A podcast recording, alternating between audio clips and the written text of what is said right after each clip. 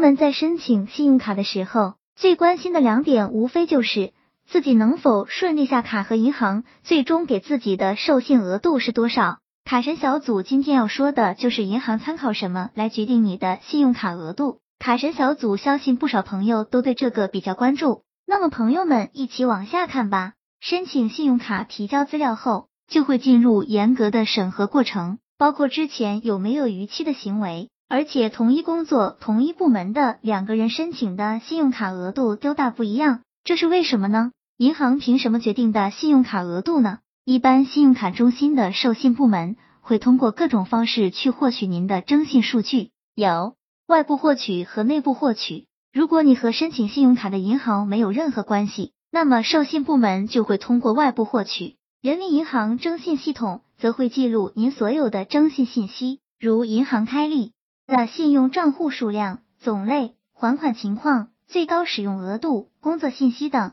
目前已达到八家公司获取了征信牌照。在接下来的一两年内，会有更多的征信数据能够被银行等机构调用，但外部获取的征信数据是不够的。出于客户隐私考虑，工资、职业、头衔、雇主、受雇时间、受雇历史这些信息在 FICO 评分系统中不作为影响因素，但在审批信用卡的时候，这些和客户的还款能力直接相关的因素对于银行的信用审批都非常重要，因此。银行需要在外部征信的基础上附加内部征信数据，作为信用卡审批的依据。比如用户的资产、工资、担保等因素都可能作为用户的初始额度评定依据。各家银行的授信评定模型都有不同。在获取了用户的征信信息之后，银行会对用户的授信做出一个初始评分，并为用户设立一个初始信用额度。在这里，卡神小组提醒下朋友们。当银行授予用户信用额度